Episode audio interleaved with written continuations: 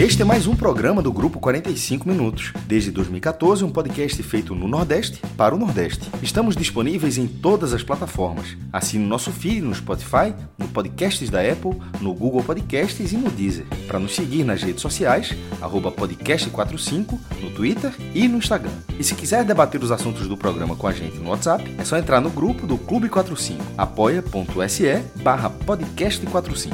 Muito obrigado pela escolha e pela confiança.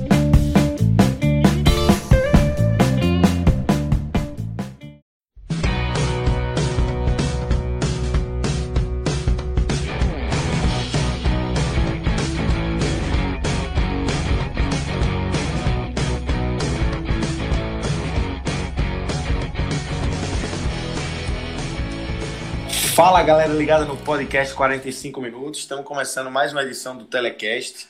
É, edição é, com jogos já importantes. O Campeonato Pernambucano, Santa Cruz venceu o Retrô por 2 a 1 nos aflitos. E a abertura da Copa do Nordeste, né? Imperatriz e CRB fizeram é, o primeiro jogo dessa edição 2020 da Copa do Nordeste. Imperatriz venceu o CRB. A gente vai tratar desse assunto também mais lá na frente.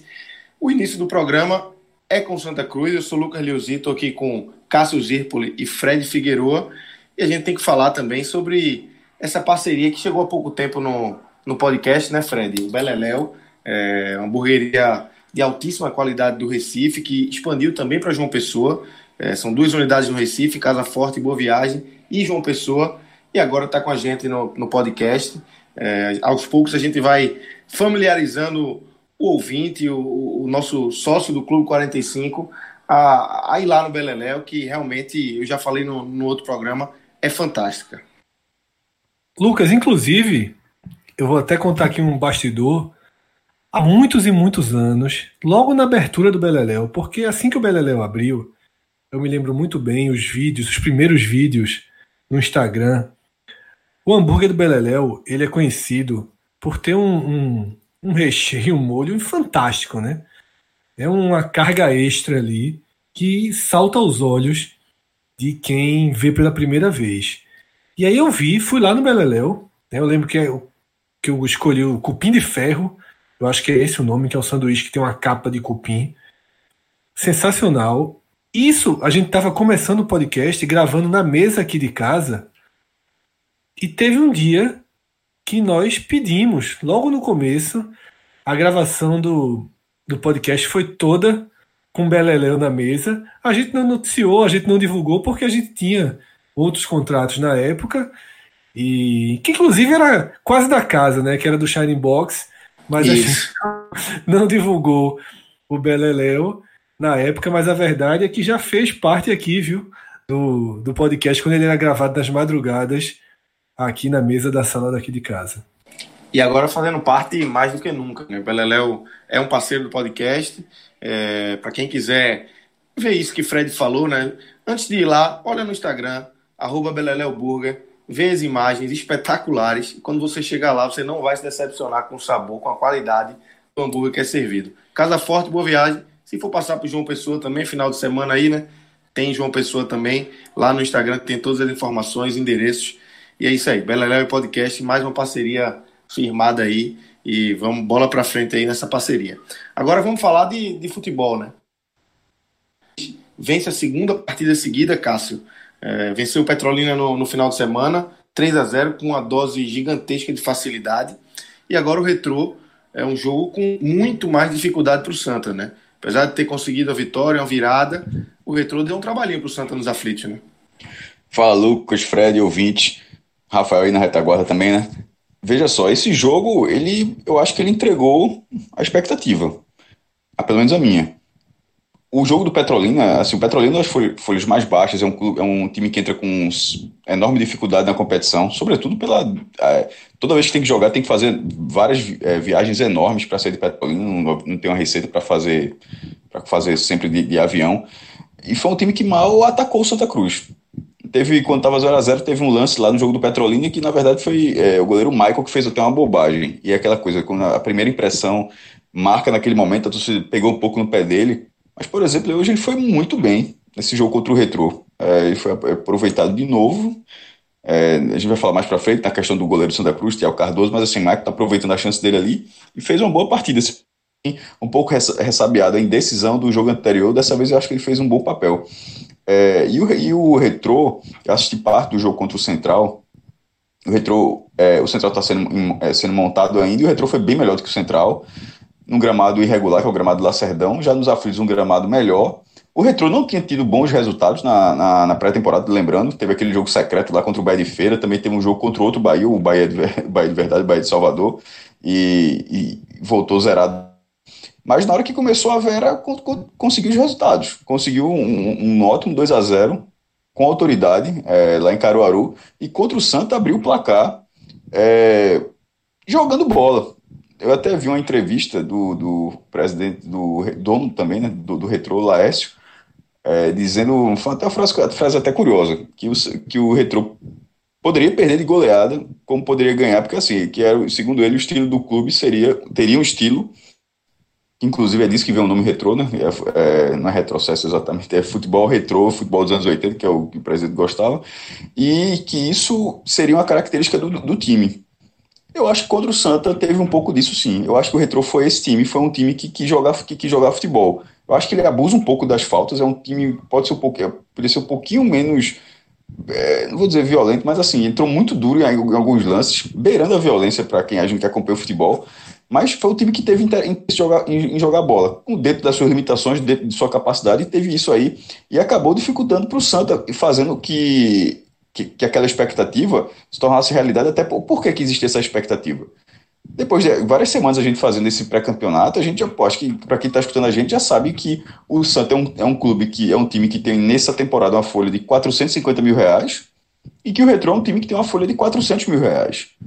Pô, isso aí é pau a pau. E esses 50 mil reais aí pode ser até o banco de reservas, assim. Um, um time de 450 e um time de 400 é, é pau a pau o jogo.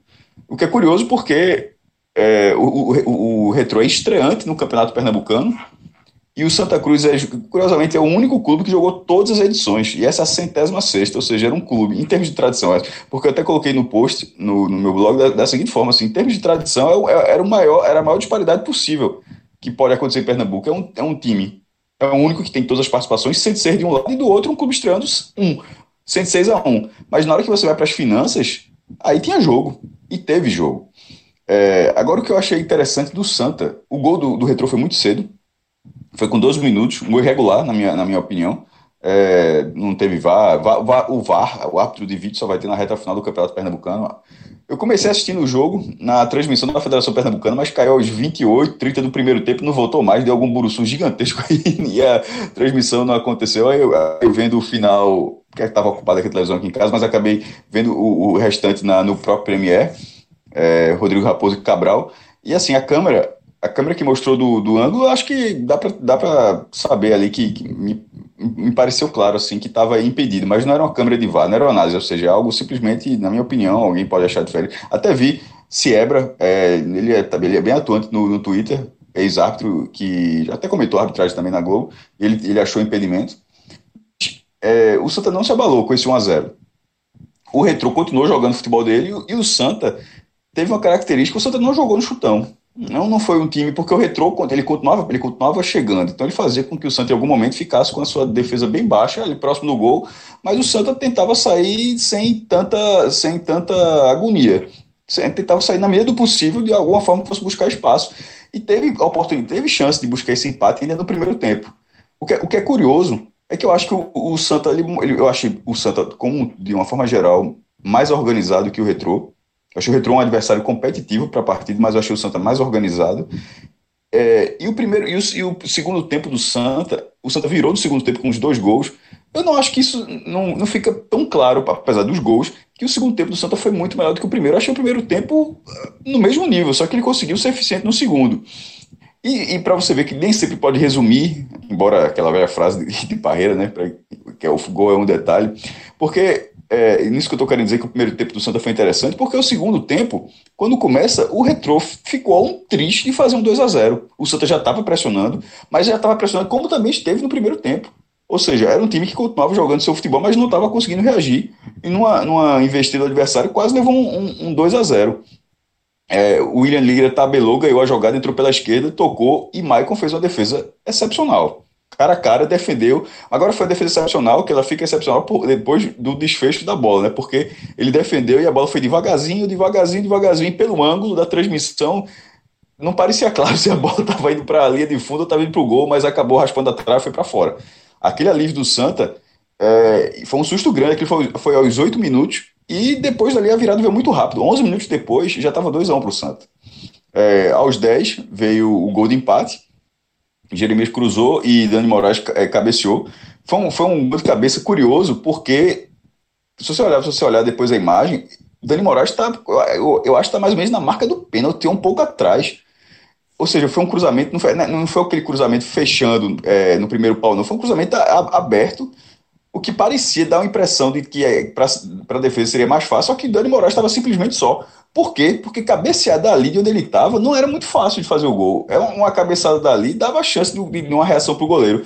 Só que ele, a, a, zaga do feio, ele aproveitou, empatou o jogo, e dali até os, até os 19, o Santa foi assim, teve total, teve total comando da partida. Aí vem o segundo gol, é, numa, uma bola, outra bola pela direita, mas agora com bola rolando, e Michael Félix, que foi a única alteração que Schulli fez no intervalo.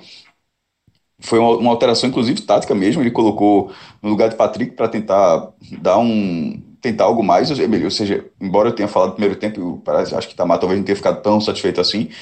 Michael Félix fez, meteu uma letra. Assim, meteu consciente um, um golaço até, de, de, de, aqueles lances que você acaba virando o, o título da matéria, de que você onde é difícil você ignorar, dizer assim, Santa Vence retrô. É, geralmente fica Santa Vence retrô com golaço, com golaço Santa Vence retrô. É aquele gol que vai para que vai é, que vai para manchete. É um gol muito muito bonito. É, e desse 2 a 1 um, o ritmo diminuiu. O, o, os dois times fizeram as três é, modificações. No caso, Tamachu ele deu um pouco de azar, porque ele trocou com 24 minutos, ele já tinha feito as três. Ele tinha feito uma no intervalo Aí aos 21 entrou Totti no lugar de Felipe Gabriel. E aos 24 entrou, entrou Ítalo Henrique no lugar de Paulinho. É, aí logo depois, ele, ele, ele quase perdeu um ou dois jogadores, assim, que os jogadores, assim, seja a fadiga, é, acho que foi o próprio Bileu, se eu não me engano, que, que não, Paulinho que, que saiu se sentindo mal. Isso, Paulinho saiu é, primeiro, depois Bileu se, se, se, se sentiu um pouco. Isso. Se sentiu mal também, né? Pronto, eu, eu inverti a ordem. E nesse momento teve que segurar, não tinha, não tinha o que fazer, não. Não tinha mais substituições com mais 20 minutos pela frente, com o adversário levando perigo, com alguma, com, com alguma chance de reação. Que quase aconteceu. Já, já na volta dos 40, já no finzinho, um lance, mas eu acho que não foi, um, não foi um lance de construção do, do retrô, foi um lance de uma bobeira grande, mas acho que acabou ficando dois jogadores do retrô, teve até uma indecisão, e Maicon apareceu de novo. Ele saiu, ele fechou o ângulo ali, o, o jogador do retrô ainda conseguiu pegar a bola e deu voltando, e aí Bileu que em algum momento quase saiu da partida, conseguiu afastar. É, achei uma vitória muito justa do Santa, que larga com duas vitórias. Assim, a única chance dele não ser líder nessa rodada é se o, o Santa está com quatro gols de saldo. A chance dele não ser líder nessa rodada é se o Afogados meter um 4 a 0 aí na próxima rodada. É, tirando isso aí, não tem. O, a, a, o Santa vai para essa liderança e ganha uma confiança e fôlego para a próxima rodada, né? Onde ele vai pegar mais um jogo no Recife. Estreou pelo Pernambucano, no Arruda, jogou a segunda rodada nos Aflitos. O jogo seria na Arena Pernambuco, só que está tendo a obra de Maria. Inclusive, esse evento religioso tirou dois jogos do Pernambucano, porque a Acadêmica Vitória, de Vitória de Santo Antão, e o Retro, que é de Camaragibe, e os dois mandam seus jogos na Arena Pernambuco. Aí esse fim de semana teve o evento Obra de Maria, que é um evento, para quem não conhece, é um evento gigantesco na Arena Pernambuco, é coisa de 40 mil pessoas. Inclusive, é, os maiores públicos é esse e um outro que é um evangélico. É, é, são eventos enormes. Aí tirou o jogo do Vitória, que teve que jogar lá em Caruaru contra o Decisão e perdeu. E tirou do Retrô, que teve que jogar nos Aflitos. Porém, acho que acabou sendo bom, porque a torcida do Retro compareceu ali a, a torcida, na, nas cadeiras do Náutico, a torcida do Santa, que tinha 2.500 ingressos, também apareceu. Foi, a atmosfera dos aflitos ela é uma atmosfera muito, é, até pelo estádio ser central, é um estádio muito que proporciona essa atmosfera de uma forma muito fácil. Mas, no final acabou sendo melhor. Para o Vitória não foi, não. O Vitória jogou com 233 pessoas em Caruaru. Mas para o Retro talvez tenha sido até melhor esse jogo nos aflitos do que na Arena. Fred, é, já que aquele jogo contra o Petrolina, como a gente já falou aqui, foi um jogo tranquilo para o Santa, né? Acho que até de, de analisar fica um jogo difícil, assim, porque tudo que aconteceu ali pode ter sido muito mais pela fragilidade do adversário. Esse jogo não. Esse jogo de agora contra o Retro, você teve é, um adversário um pouco mais qualificado. É, eu queria perguntar se a tranquilidade do Santa, isso que Cássio já falou no, no comentário inicial dele, talvez seja o, o, grande, o grande ponto, o grande mérito da equipe nesse início de Pernambucano, essa tranquilidade para é, tomou o gol, não se afobou, fez um bom primeiro tempo, fez um bom segundo tempo e aí conseguiu a, virada. Lucas, é, naquele jogo contra o Petrolina, claro que o adversário facilitou demais a vitória do Santa, que se encaminhou muito rápido. Né? O roteiro também acabou facilitando muito. Mas, já na estreia da temporada, a gente viu um Santa Cruz coordenado em campo. O que é que eu chamo de um time coordenado? Um time que começa a temporada com os jogadores já tendo absolvido pelo menos a parte básica, a parte fundamental do que o treinador quer.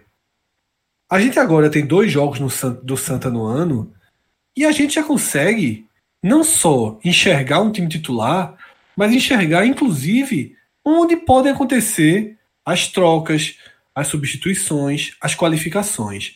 Eu acho que a carta de apresentação contra um, um Petrolina que errou demais nas bolas cruzadas na área, permitindo que o Santa Cruz fizesse os gols muito rápidos, ali já tinha a primeira semente do que viria a ser. E é claro que nessa terça-feira a gente ganha um campo muito maior de análise, porque colocamos dificuldade na balança. Né? A gente foi colocando pezinhos de dificuldade, seja pela experiência do retrô, por uma certa qualidade do retrô e fundamentalmente por ter colocado um gol de vantagem.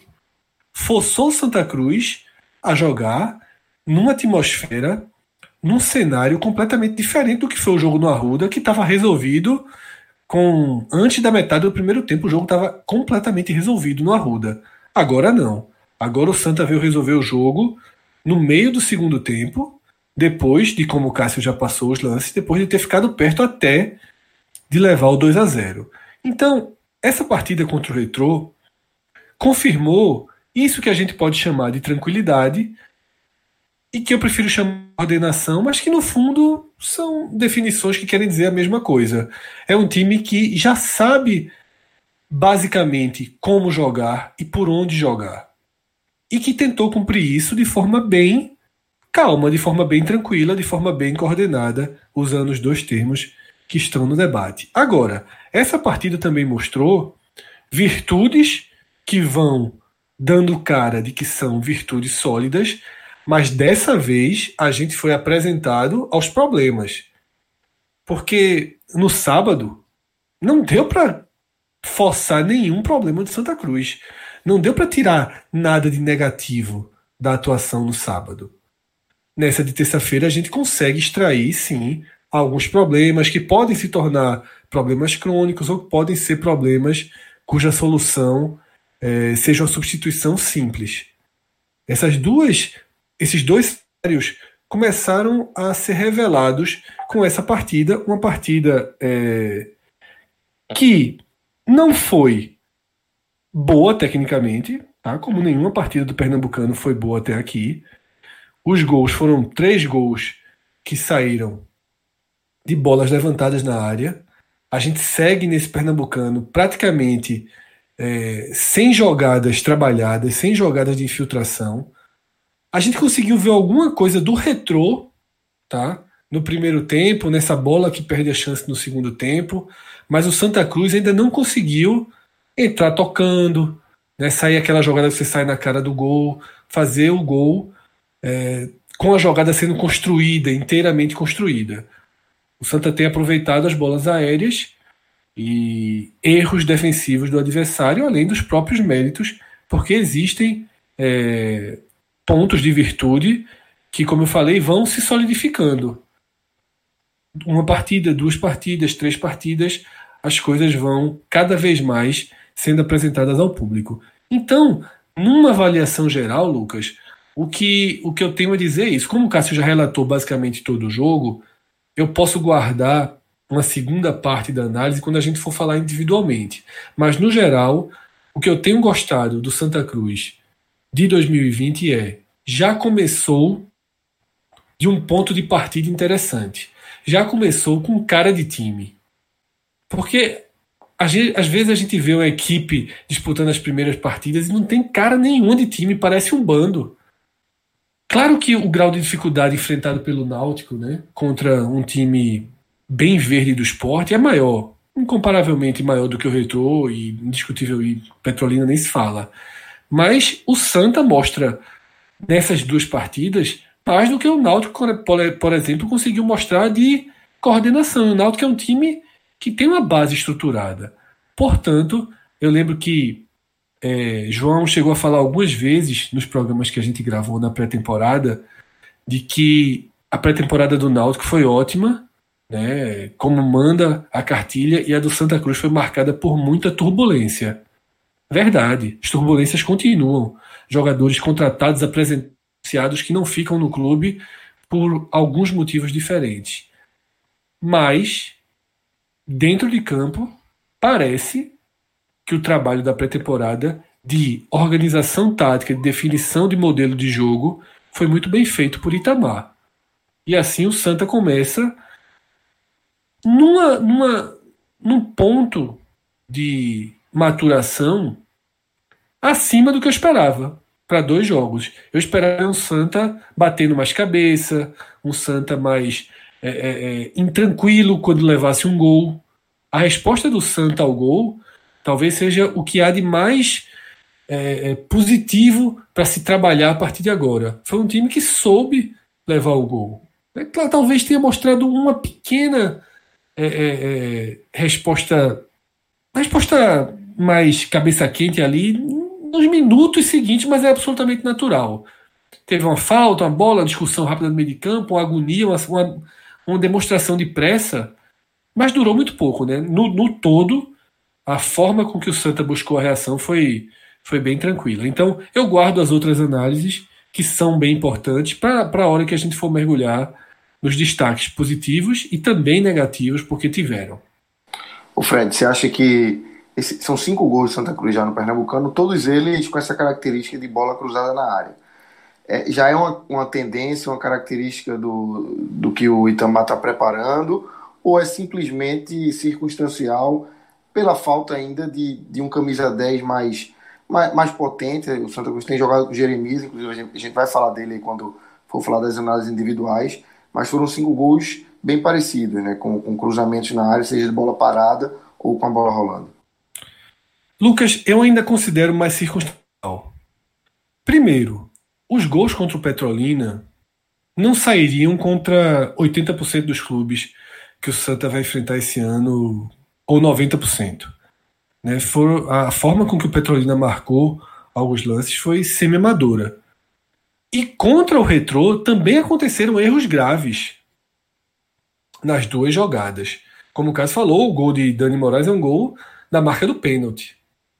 Mas também muito mérito do cabeceador, que fez como manda a cartilha, né? Cabeceou para o canto, para baixo, dificultou ao máximo. Né? Um cabeceio que não foi tão forte, mas foi muito distante do goleiro. Não acho que vai ser uma característica.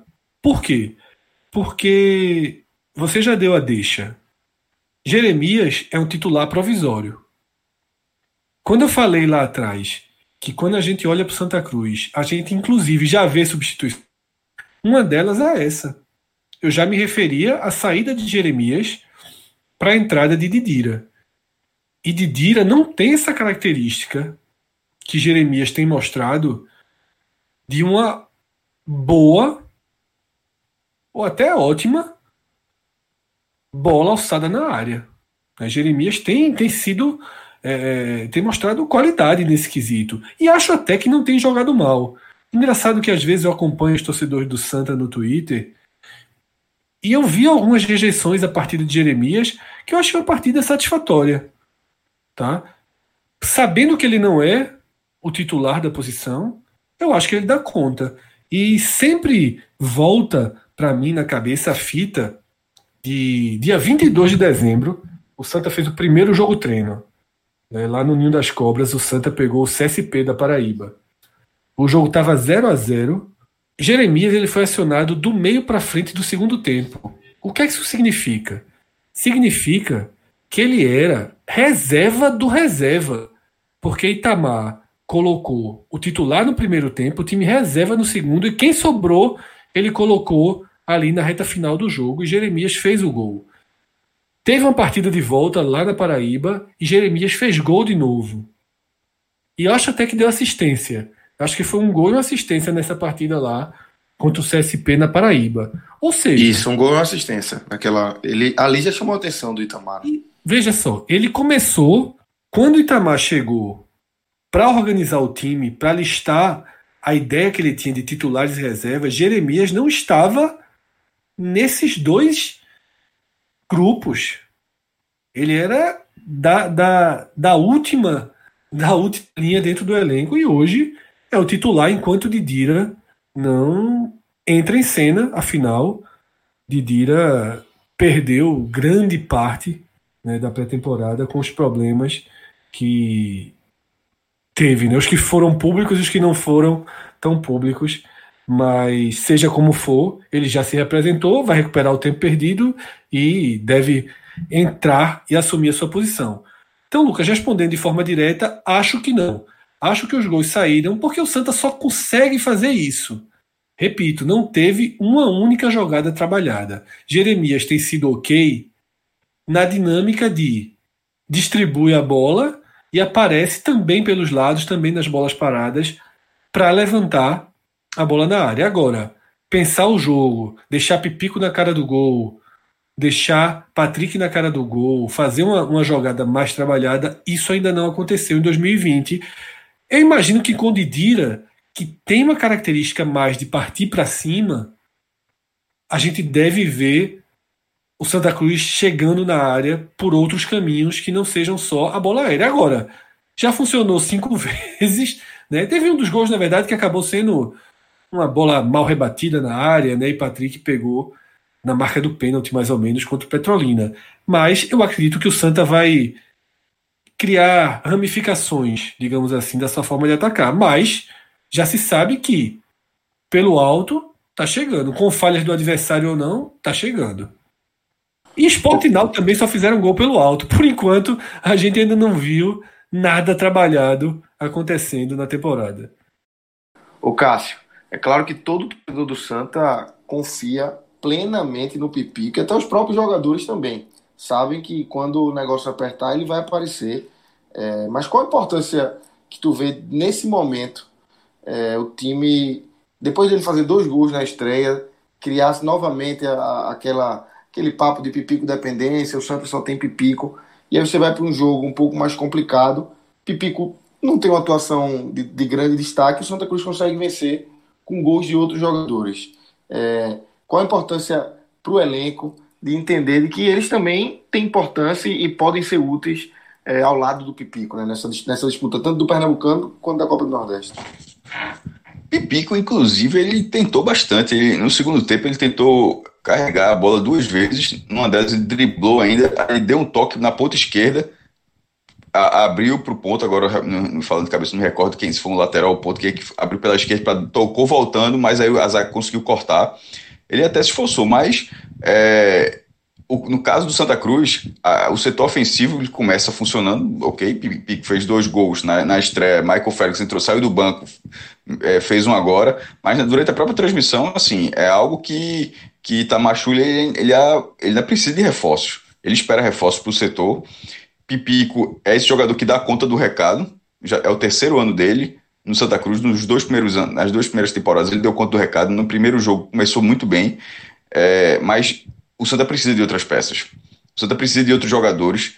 É, Michael Félix é um cara que começou sendo testado, fez aquele, os quatro gols na Água, começou a ganhar oportunidade, já tinha entrado em outro, já tinha entrado no outro jogo e agora já, já faz esse gol muito bonito. Ele entrou, ele foi bem na partida, inclusive. Ele, ele teve uma, um bom desempenho. Mas eu acho que desse, desse elenco do Santos ele precisa, precisa dar uma encorpada no setor ofensivo. Pipico vai ser sempre o cara que vai ser marcado. Isso aí parece. Não tem disso.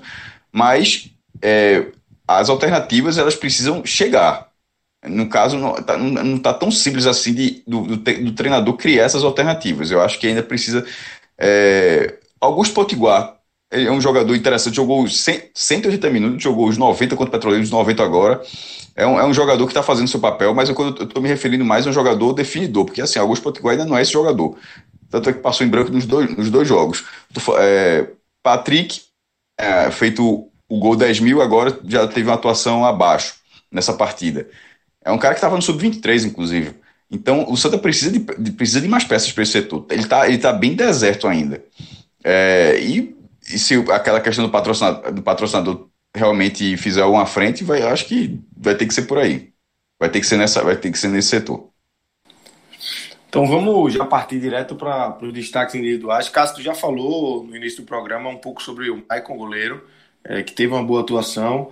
É, é ele o, o, teu grande nome do Santa no jogo? É, teve tá em terceiro lugar. Que chamou a atenção, então bota aí, monta aí o pódio pra gente. terceiro lugar, coloquei Maicon. É, em segundo, Maico Félix. Porque o cara entrou, decidiu e o gol, e o gol, foi, e o gol foi muito bonito. E um golzinho de letra, né? E, dá, e ele, dá, ele participou do jogo. É, foi, merece, dá, dá um gás. E ele, teve, ele participou do jogo também. E em primeiro lugar, Paulinho. É, ele, ele não jogou a partida toda. Ele jogou 69 minutos. Mas ele já tinha ido bem no primeiro jogo.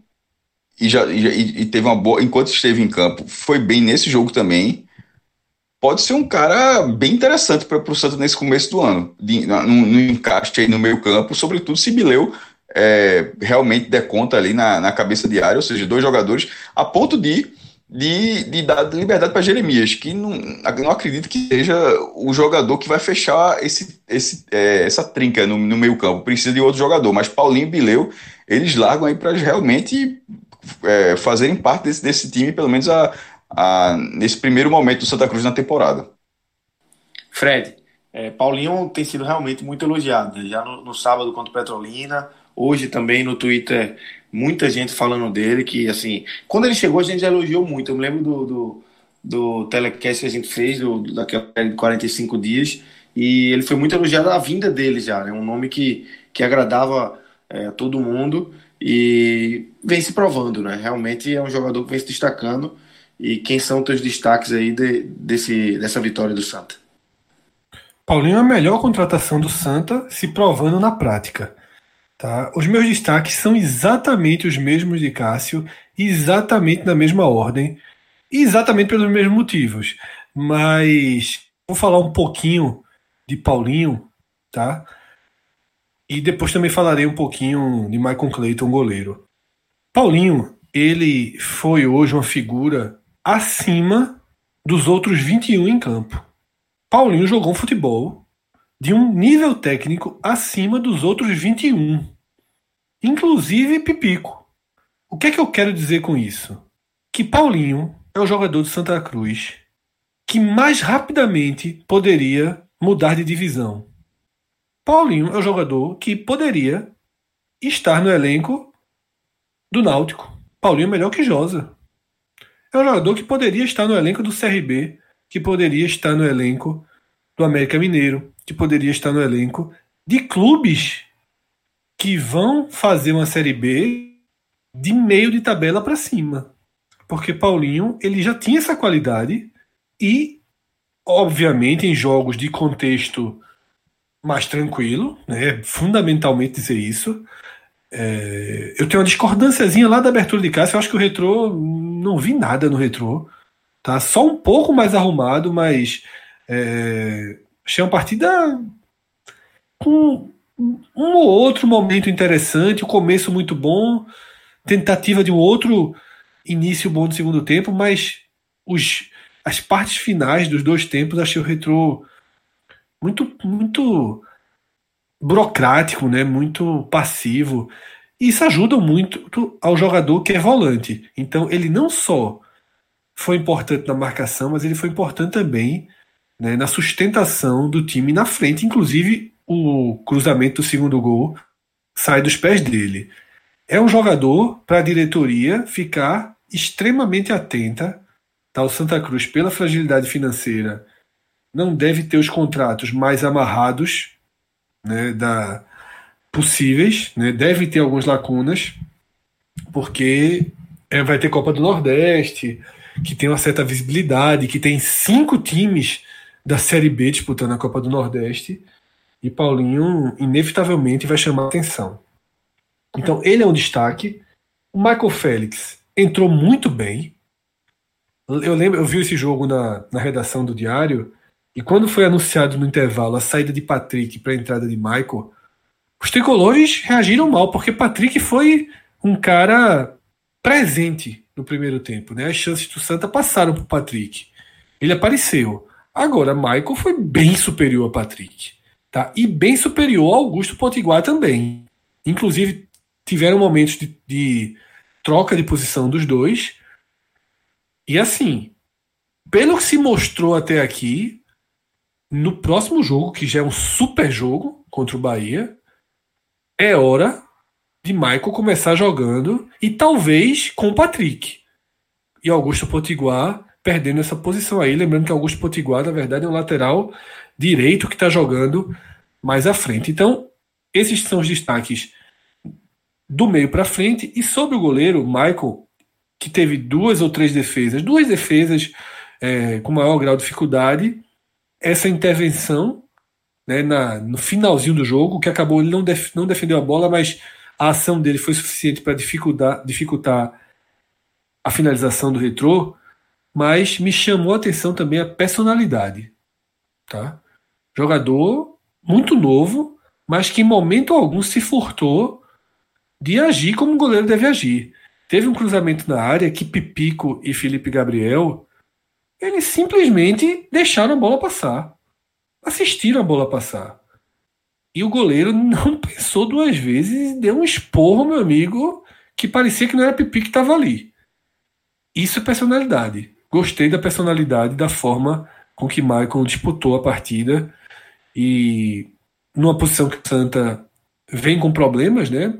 Já patinou um pouco para a escolha, né? Fez uma, uma contratação erradíssima, né? na minha visão, e que acaba se comprovando. A gente vai debater na sequência a questão de Tiago Cardoso, mas é uma, é uma possibilidade. Tá? Não era o plano A, não era o plano B, não era o plano C, mas nos treinamentos ganhou a posição imaginária de Carlos Miguel e na hora da verdade o treinador privilegiou quem estava treinando melhor e ele começa como titular e aí meu velho vai valer, vai valer aquela regra para perder a posição vai ter que dar motivo senão vai sendo titular em 2020 até que algo fora da curva que ele vem tendo aconteça.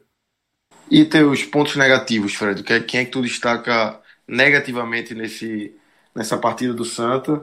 É, no Twitter, é, eu trago já uma reação da rede social, muito falou de Jeremias. Você já disse que não, não, não viu Jeremias tão mal. Quem é que foi mal, na, na tua opinião? Eu acho que Jeremias, sabe, Lucas, é o jogador que traz a carga, né? De 2019. A torcida conhece Jeremias. Sabe que Jeremias não vai ser titular. Então acaba sendo um alvo fácil. E a torcida também sente isso que eu falei. São dois jogos sem uma jogada construída. O meia é para isso, mas eu acho que dentro do contexto dos 90 minutos, ele foi importante para a vitória. Eu acho que ele não se escondeu, eu acho que ele sabe, fez o que estava ao alcance. Não coloco Jeremias na conta dos piores.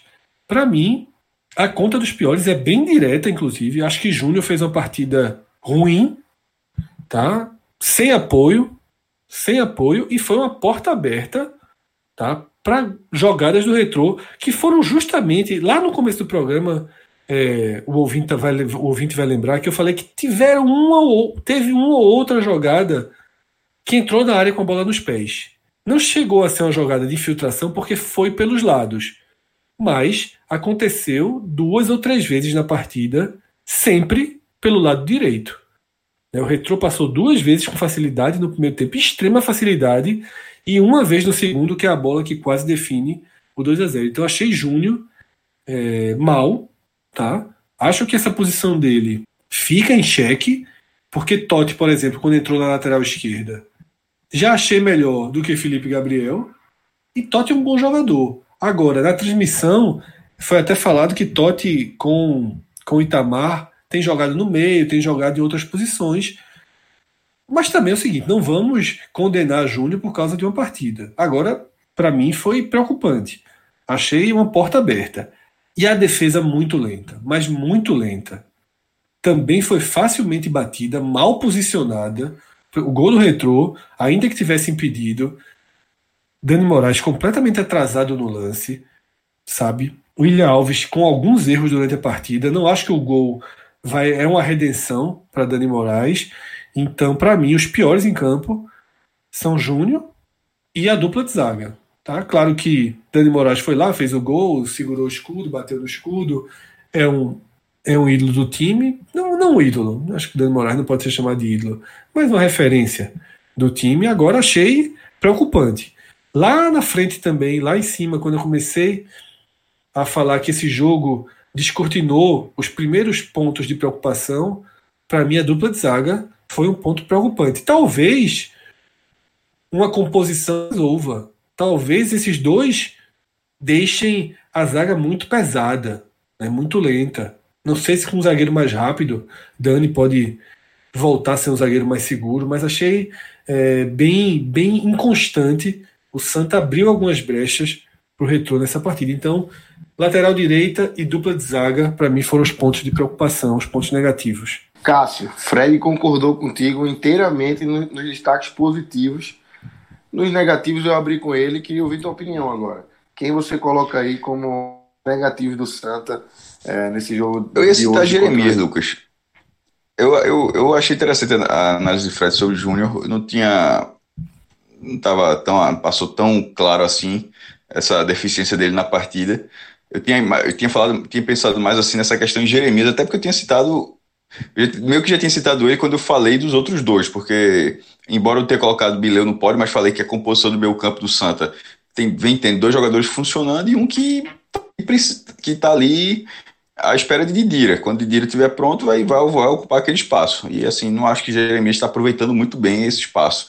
É, esse, a organização do Santa ele passa por um clube, por um, por um time abrindo espaço para, em algum momento, abrir espaço para conseguir levantar uma bola na área numa, numa, condição. O Fred até falou bola na área, foram muitas bolas aéreas, mas assim, a bola do gol de letra, ela, ela começa alto, mas pô, o gol de letra não foi. Me parece, é um diferente análise, mas de toda forma, é, o, o, o, esse, esse, essa falta do, do, desse articulador fez com que o Santa não tivesse jogado em profundidade, coisa que o Retro teve. Você não vai ficar nesse negócio, eu acho uma coisa, acho, acho outra e tal do retrô. Eu acho que o retrô conseguiu fazer isso em algum momento, sobretudo no primeiro tempo. No segundo tempo ele teve mais dificuldade, mas eu acho que o Santa não conseguiu fazer isso em nenhum momento. O Santa ele conseguiu ter o controle da partida para abrir, para tentar chegar nas laterais com, com, com liberdade e, com, e, e, cruzar uma bola. E nisso aí faltou justamente essa peça. Aí eu acho que estava tava sendo Jeremias sendo sacrificado, que até quando ele começou no Santa, ele nem parecia que ia ser esse jogador para fazer essa função. É, ele, ele, lembrava mais, vendo de longe, para parecia João Paulo, mas já, pô, só não tinha nada a ver com o que, com o que era João Paulo no Santa. Então, nesse caso, eu acho que eu, eu cito ele, apesar de, de ter concordado até com a análise de Fred sobre o lateral também. Então, antes da gente começar a falar de Copa do Nordeste, vamos Lucas, trazer aqui, uma. Numa transição, digamos assim, Pernambucano, Copa do Nordeste, algo que eu eu fiz, tô aqui com anotações que eu fiz durante o jogo e a anotação 01 é essa, que acabou sendo a última sobre o jogo, mas no meu bloquinho foi a anotação 01. O Santa ganhou algumas dezenas de milhares de reais nessa virada. Se não, centenas. Porque duas vitórias consecutivas, essa virada, conhecendo a forma com que a torcida do Santa se relaciona com o clube, a tendência é de um grande público no Arruda contra o Bahia no sábado. Quem não viu esse time jogar ainda vai querer ver. Quem já viu, vai de novo. Então, eu imagino aí a gente indo além da casa dos 25 mil, talvez indo além da casa dos 30 mil, não sei como vai ser a questão do preço de ingresso, mas criou-se um clima interessante. No, no jogo passado, eu escrevi no Twitter que o, a partida teve o roteiro que a torcida do Santa precisava para uma reaproximação. O Santa vem de dois anos de média de público muito baixo. Dessa vez a temporada começou da melhor forma possível para que essa reaproximação aconteça. A gente teve um movimento importante né, por uma maior democratização do estatuto do clube, do clube. Foi uma chama. Achei muito boa a presença de público contra o Petrolina e não tenho dúvida disso. A gente vai dobrar para cima no próximo sábado. O Bahia é um adversário de peso, um time de Série A, clube mais estruturado do Nordeste nesse momento. Tudo, tudo para que a torcida do Santa tente criar um clima é, de, de, de, de, decisão, para tentar tirar as diferenças aí, que são muitas. Né? O Bahia vem com força máxima e aí é um. Talvez o que a gente compare aqui, Santa e Retrô, é, a gente tenha de forma proporcional, porque o Bahia tem muitas opções, muita qualidade, muita força. Mas vamos ver esse jogo. O Santa tem mais rodagem. Acho que vai ser um jogo interessante e a torcida certamente né, vai ser em torno aí de 30 mil, um pouquinho a mais, um pouquinho a menos. E aí já vamos dar um, um, um ponto positivo aí para o clube, porque assim que acabou o jogo contra o Retrô, o Santa já a torcida começou uma campanha, vamos divulgar os ingressos, divulgar os ingressos, e aí o Santa já divulgou que a partir dessa quarta-feira os ingressos já começam a ser vendidos e aproveitou o bom momento, né? A, a recepção boa da vitória da, da torcida nas redes sociais e aí já divulgou o preço dos ingressos, o, o horário, cronograma completo de vendas, tá tudo lá no, no Twitter do Santa Cruz e aproveitou esse bom momento para tentar aumentar ainda mais esse público. Mas eu ia falar sobre, uh, ia fazer um radar, pequeno radar, no meio aqui da programação, sobre o Santa Cruz, né? É, já que a gente está analisando o jogo do Santa, teve uma notícia que vem é, circulando desde o início da semana e que agora foi confirmada.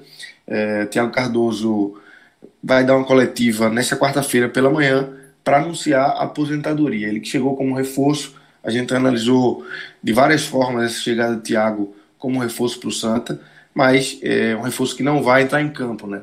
Ele vai anunciar a aposentadoria, o Santa quer aproveitá-lo de alguma forma dentro do clube, ainda não sabe como, vai ter, vai, vai conversar com ele, é, aposentadoria por conta de dores no joelho, né, Fred? Exatamente, Lucas. Foi uma contratação que eu falei algumas vezes, grande parte da torcida do Santa se revoltou comigo, mas não tinha razão técnica alguma para essa contratação. Thiago Cardoso é um goleiro experiente, mas é um goleiro que sofre com problemas físicos, sempre perseguiu a Thiago Cardoso os problemas físicos e que não teve 2019 assim, a chance de Thiago Cardoso chegar no Santa e recuperar uma condição de jogo mínima para ser útil ao clube ia ser, ia ser, ia ser remota, tá? É, muito estranho. Eu sei que houve um, um, uma certa pressão, encontraram a empresa para ajudar a trazer o jogador, não sei bastidores. Sei que o jogador, né, João acompanhou muito isso, estava conversando com o João na redação sobre isso. O jogador fez tudo para vir, né? Salário baixo, abriu mão de N coisas, tudo que podia fazer para vir e chegue rapidamente é, assume não ter condições físicas para continuar a carreira. Então, assim, considerando a parte de contratação, e aí, sem levar em conta que o Santa já contratou sabendo que poderia acontecer isso, que Tiago Cardoso já veio né, na dúvida, querendo talvez fazer um elo para ter uma carreira no clube em outra função, um treinador de goleiro, por exemplo, algo na base. Desconsiderando todo esse contexto, a contratação foi é, sem justificativa, né? Só por um ídolo, mas um ídolo que foi como acabou se, se comprovando, não tinha condição física, não tinha condição para recuperar a técnica de outros tempos. Então, é inevitável, primeiro, fazer essa pontuação um pouco mais amarga, um pouco mais crítica, mas que nesse momento o Santa Cruz está indo em busca de mais um goleiro. né? e o que também confirma o quanto o Carlos Miguel ele não conseguiu né, passar nenhuma confiança para a comissão técnica. Dito isso, a gente vai para a página emotiva. E aí o futebol de Pernambuco se despede de um dos protagonistas da década. Um dos protagonistas da década. Né? Para a gente contar essa década que termina agora em dezembro, década ela é contada com o Tiago Cardoso, por Tiago Cardoso, certamente um dos três jogadores mais importantes do futebol de Pernambuco nos últimos dez anos. Sem a menor dúvida. Né? Peça principal do Santa Cruz, em conquistas importantíssimas, monstro nas decisões. Claro que a última passagem, né? que a reta final ali foi problemática. Ele na Série A não conseguiu responder ao nível que a Série A pedia. Né? Falhou muito, acabou indo para o Náutico, falhou demais no Náutico. Mas assim, não é isso que fica, tá? Não é, não é dessa forma que vai, que serão guardadas as memórias de Tiago Cardoso, né? Tiago Cardoso profissional, goleiro profissional, porque Tiago Cardoso pode ainda ter outra história no clube, né, trabalhando em outra função. Mas como goleiro profissional, o que, o que são os títulos? Esquece 2016, quer dizer, a, a segunda parte de 2016, né? Porque a primeira parte é de título, é de Copa do Nordeste, é só realmente a Série A, onde o confronto técnico para o momento da carreira dele acabou não sendo não sendo adequado, né? Já existia ali um, um, uma curva negativa e justamente quando o Santa vivia uma curva positiva de exigência técnica. Mas enfim, isso é o presente daquele tempo. É a história que passa que não merece página não. O que merece página é o que ele é o que ele fez é, e que deixou lá na galeria de troféu do Santa, na sala de títulos, na memória dos torcedores, e aí o Santa se despede de um, de um cara que foi fundamental para reerguer o clube, que estava num buraco muito semelhante ao de hoje, né? Questão da quarta divisão, terceira divisão. Né? Eu não sei se tem tanta diferença assim jogar a quarta divisão ou passar três anos na terceira. A situação é muito grave, como era em 2011. E Tiago Cardoso ajudou muito a chama continuar acesa. Né? Se nos campeonatos brasileiros o Santa foi uma foi sempre oscilante, né? dentro de Pernambuco ele é o campeão da década e por mais que a gente sempre diga que pernambucano não vale um centavo, que não muda a vida de ninguém, não muda, mas para sentimento, para orgulho, para manter a torcida ativa, foi muito importante os títulos, foram muito importantes os títulos que o Santa conseguiu e ainda conseguiu a Copa do Nordeste, né, que é o maior título da história do clube. Então, para a história, meu velho, só fica coisa positiva de Thiago. E agora a gente vai começar a falar de Copa do Nordeste, mas antes disso, vamos ressaltar que a gente está ao lado do Esportes da Sorte, é uma parceria aí que a turma que gosta de apostar, gosta de fazer ali ah, uma fezinha, fezinha antigo pra caramba, né? Fazer o, o pule, né? É a hora da moda, é, pode apostar. O Esporte da Sorte tá, tá com promoção, né, Fred? De assistir jo um jogo da Champions League ao lado de Nilcinho do Fuleiragem, Carter desse dia foi louco. Então é só entrar lá no site Esporte da Sorte, você tem aí mais informações sobre essa promoção, como é que o cara pode fazer para assistir um jogo da Champions ao lado dessas férias. Lucas, é bem simples. A cada 20 reais que você coloca no site, você ganha um cupom e esse cupom vai para o sorteio justamente para ganhar uma vaga e viajar para a Europa assistir a partida da Champions com essa turma. Esportedasorte.com, lá tem todo o detalhamento do regulamento. E lembrando sempre que nessas rodadas da Copa do Nordeste, nesses programas, a gente sempre vai estar tá trazendo algumas dicas né, de como a gente está enxergando as partidas, alguma dica para ajudar você a ter um palpite que, se der certo ou não, a responsabilidade não é nossa, mas a gente pelo menos tenta abrir caminhos assistindo todos os jogos. Inclusive, hoje na abertura já colocamos o Rodolfo para assistir. A gente vai seguir to todo o script possível para fornecer as informações necessárias e você ter a visão correta de, do pré-jogo, né? de como cada partida, como os clubes vão chegando para cada partida. Não tenho dúvida que se você for da turma que gosta dessa diversão, desse entretenimento, vale demais.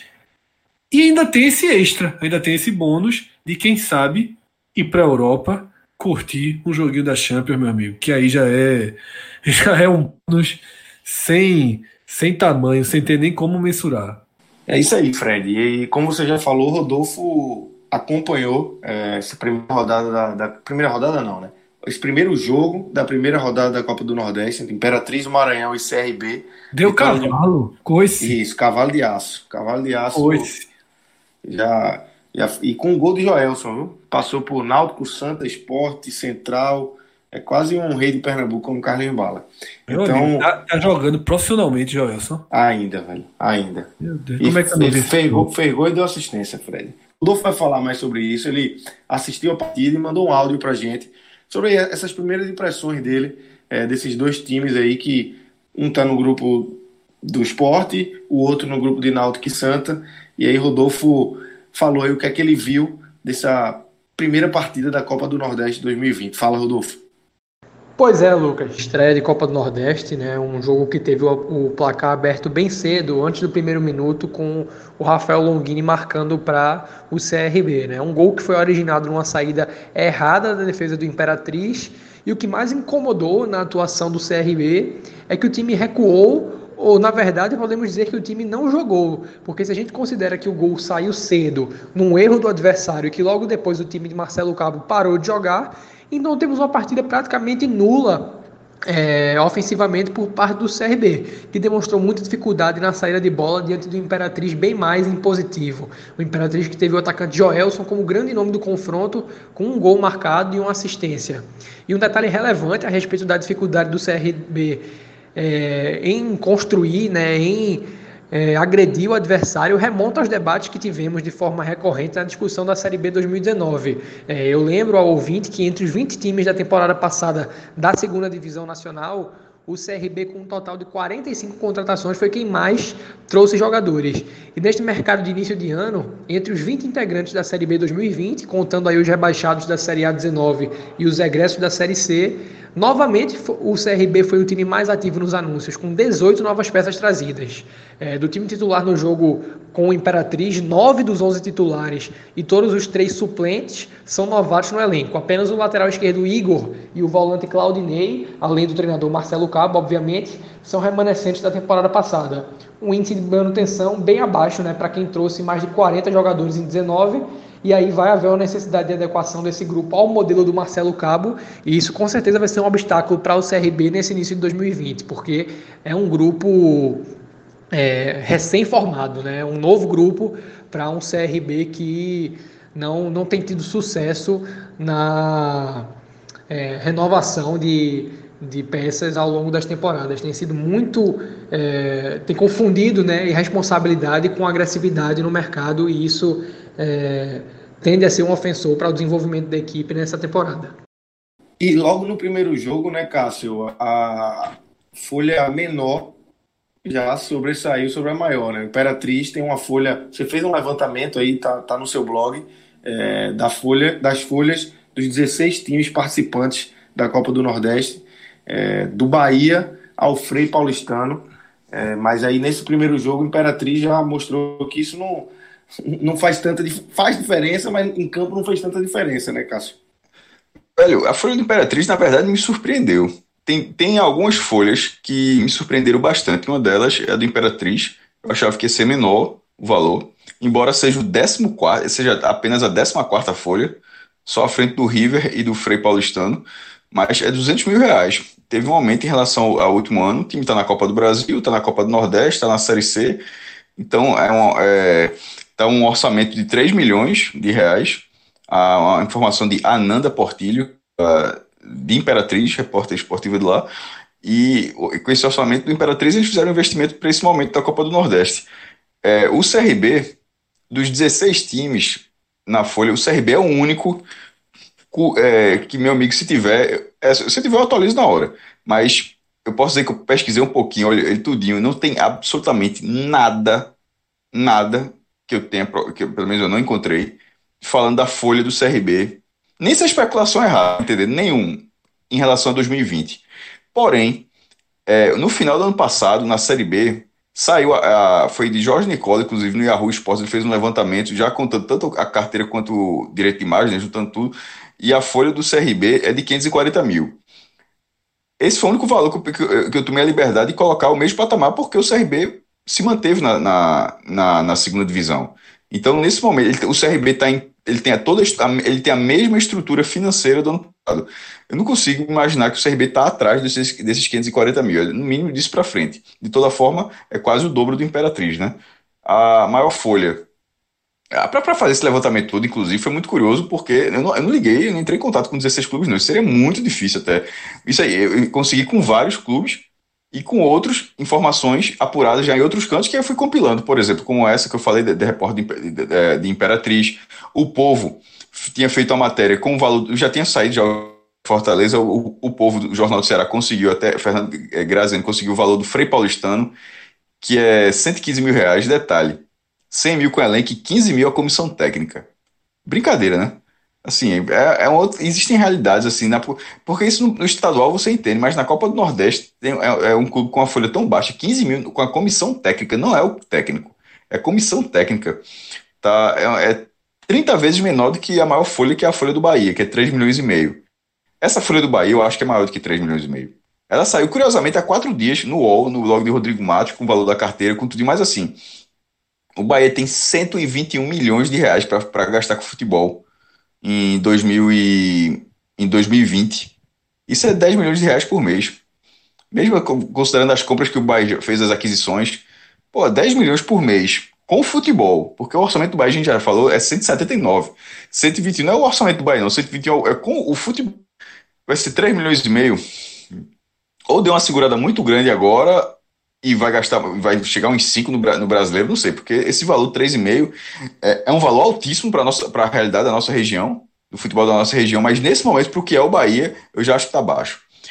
É, primeiro lugar o Bahia, segundo lugar o Ceará com 3 milhões, é, e no caso do Ceará, o Ceará já antecipou o que seria a folha da Série A já para esse momento, e parece muito claro no momento que ele traz Rafa, é, é Sobes, traz Fernando Praz, traz Rodrigão, não para de fazer contra, contra, contratar Charles comprando. Então, assim, na hora que, que, que, acontece essa movimentação que o Ceará fez, fica assim evidente de que ele antecipou a movimentação que a gente imagina sempre para maio.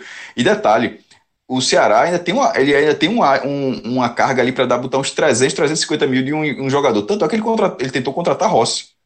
É, então, a Folha do Ceará, se Rossi tivesse topado a proposta do Ceará, a Folha do Ceará, na verdade, nesse momento, porque Rossi já de todos esses jogadores. Ou seja, se Rossi tivesse chegado, não teria ninguém que teria deixado de vir. Então a folha do Ceará poderia já estar tá em 3 milhões e 300 mil reais. Não, não tá porque Rossi acabou fechando com o Bahia. Depois, terceiro lugar, Fortaleza, 2 milhões e meio. É o mesmo valor do final da Série A e o Fortaleza é aquela, ele dá a mesma impressão. O Fortaleza não fez nenhuma grande movimentação até agora. O Fortaleza está Rogério Senna até eu apurei é, com, enfim, falando com o Grazani, falando assim, que a apuração lá é a seguinte, que que o Rogério Ceni quer três ou quatro jogadores velocistas, assim, para vai ter um revezamento e é um jogador de muito desgaste, é uma função de muito desgaste. E esses jogadores ainda não, ainda não chegaram, porém, não é algo para maio. Se esse, se esse jogador aparecer, tipo, amanhã, o Fortaleza já vai contratar esse jogador amanhã. O Fortaleza, na verdade, não achou o jogador ainda, o jogador que o Rogério quer. Não é uma questão, não é uma, não é um, uma economia de receita para dar o tiro em maio. Na verdade, é porque o jogador que o clube quer ainda não apareceu, mas nesse momento é 2 milhões e meio e pode chegar até 3. É a ideia, a ideia do clube. Quarto lugar, esporte, com 1 milhão e 200 mil. Aí, nesse caso, é muito específico. A folha do esporte será maior em maio. O esporte não tem como gastar até lá.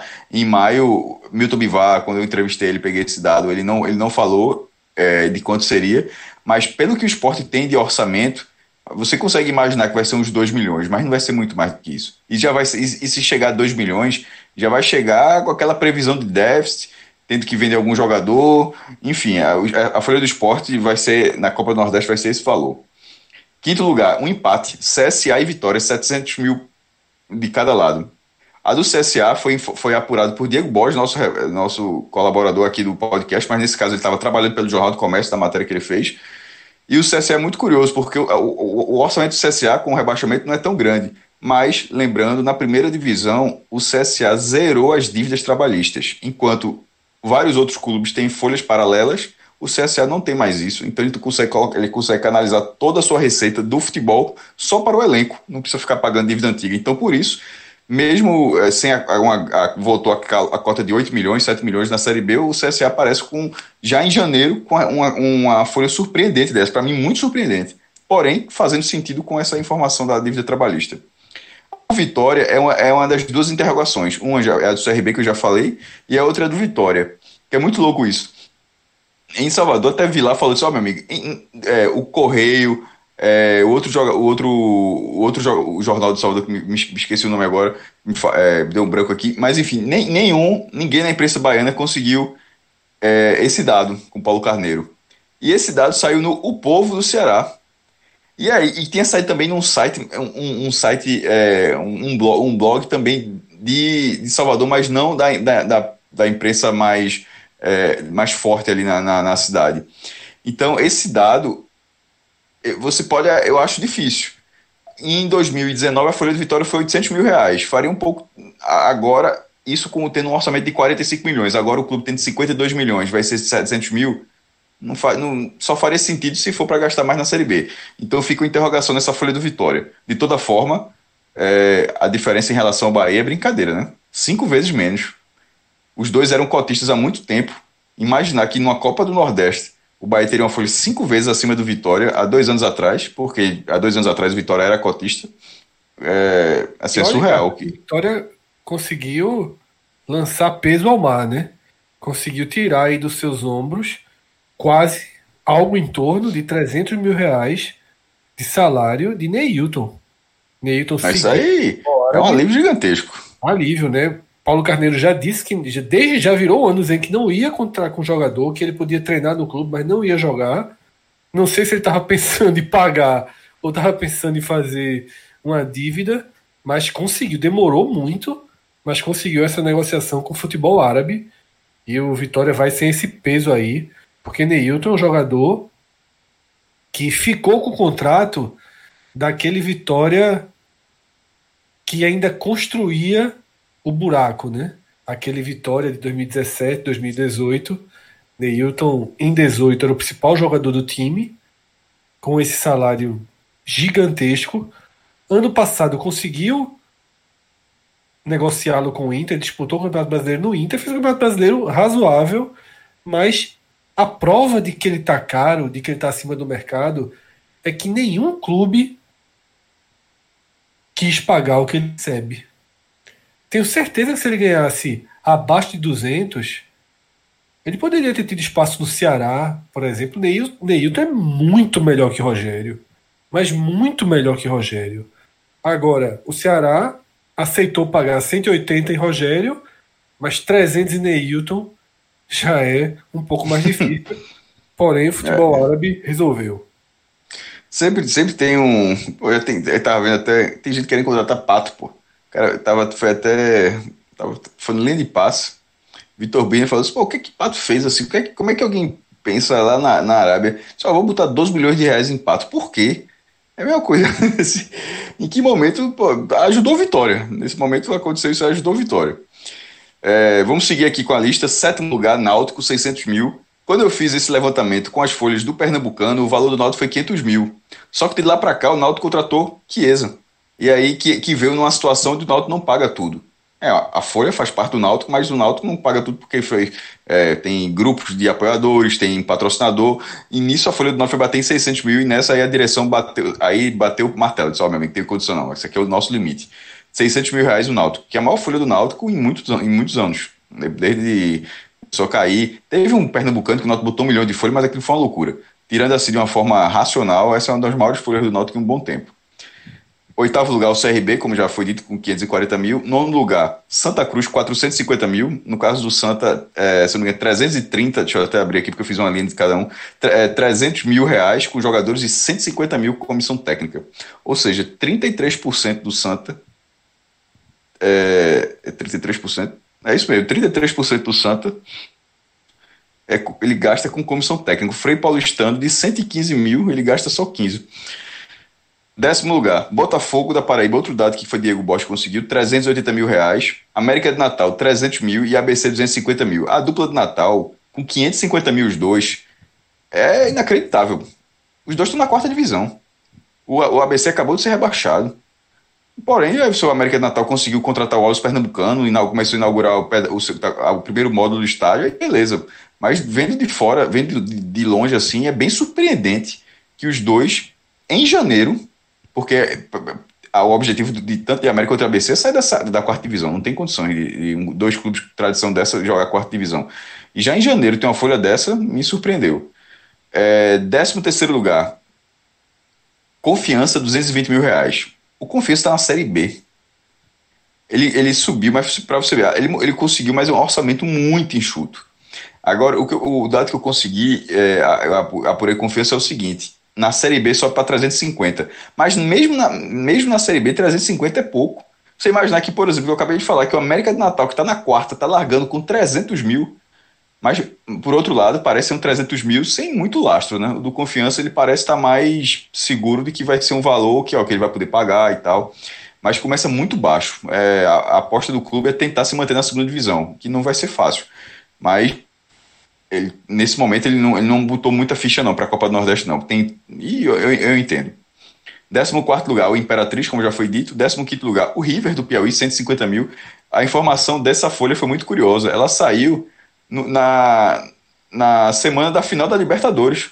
Porque, como foi River Plate e, e Flamengo, aí o Globo fez uma matéria, todo mundo fez na verdade, mas aí o Globo fez uma matéria mais extensa, o Jornal do Rio de Janeiro, sobre o Rivengo, né? O, o River do Piauí contra o Flamengo do Piauí realidade, ali naquela altura já dezembro, ou seja, já, já com a preparação para a Copa do Nordeste, e aí tem esse valor. Em último lugar, que também foi o dado que eu já tinha dito, saiu no, no, no, O Povo, esse do Frei Paulistano. Juntando tudo, a Copa do Nordeste, a, a folha dá 14 milhões 805 mil reais. Que, o que seria uma média, se, se dividisse por 16, daria 925 mil. Para você comprar, para ver a importância disso, a média do pernambucano é 308 mil. E nunca vai deixar de ser isso, porque, por mais que os grandes eles aumentem as folhas, os, os, os pequenos de Pernambuco dificilmente vão acompanhar. Na Copa do Nordeste isso consegue, isso, isso, isso, é, isso é mais possível. Então, essa, na hora que você olha que tem hoje, a Copa do Nordeste tem uma média salarial de 925 mil, é o caminho, é a salvação da Copa do Nordeste até maio, não tem outro. Ah, estadual, isso aqui não existe. Assim, é uma discussão oca. Ah, é, é essa competição que na hora que ela chega aqui com tá gastando salário quase 15 milhões por mês, na Copa do Nordeste todinho nos quatro meses, o gasto salário, fora bicho, né? Porque o jogador ainda ganha bicho por vitória, ganha até por empate. É, a galera vai gastar com salário 59 milhões de reais na Copa do Nordeste. É real, jovem. É muita grana, meu amigo, é muita grana. Todas as informações estão também no, no blog de Cássio, cassiozirpoli.com.br, você pode ver lá todos esses dados compilados e muitos outros, né, Cássio? Tem, tem feito. É, tem também a, a, dos orçamentos, a gente gravou um programa também. Teve muita coisa hoje, pô, saiu o ranking da Libertadores. E aí pra galera do Bahia até, vale até pro radar. É, o Bahia passou o esporte no ranking da Libertadores. Foi a novidade que teve hoje. É o ranking oficial da Libertadores, que a, a Comembol demorou muito para lançar, mas finalmente lançou. Lançou no dia da estreia da Libertadores. O ranking é muito louco. É, ele faz o seguinte: ele considera, ele mistura o ranking do tênis, que é o ranking da CBF, esse ranking do, dos últimos anos, dando mais peso, e, dá, e junta com o ranking histórico. Ou seja, os últimos 10 anos, ele vai dando ponto, com o ano mais recente valendo vezes 10, o segundo ano vezes 9, vezes 8, até o décimo ano que vale, vale vezes 1. Quando vira para o décimo primeiro ano, ou seja, 11 anos atrás, aí entra no coeficiente histórico, que é um peso muito menor. Ou seja, nesse momento, para Libertadores, de 1960 a 2009, isso vale um peso chamado coeficiente histórico. E o outro, que é o que é o desempenho de performance, como eles falam, os últimos 10 anos, nesse momento, conta de, 10 mil, de 2010 até 2019. O que é que vem acontecendo? Esse ranking existe desde 2016. A Libertadores do Esporte, de 2009, ela entrava como performance. Então ela valia muito, ela valia, ela tinha uma pontuação muito grande. O esporte chegou a ter mais de 200 pontos na, na nesse ranking. Só que ele foi, ele foi sendo depreciado, essa, essa pontuação. O esporte, por exemplo, ele tinha uma pontuação de, de uma pontuação histórica, que era da Libertadores de 88 mas essa de 2009 ele dava os pontos pela performance. Só que agora, nesse em 2020, no ranking 2020, a, 2000, a campanha 2019, de 2009 entrou no histórico. Então ela passou a valer muito menos.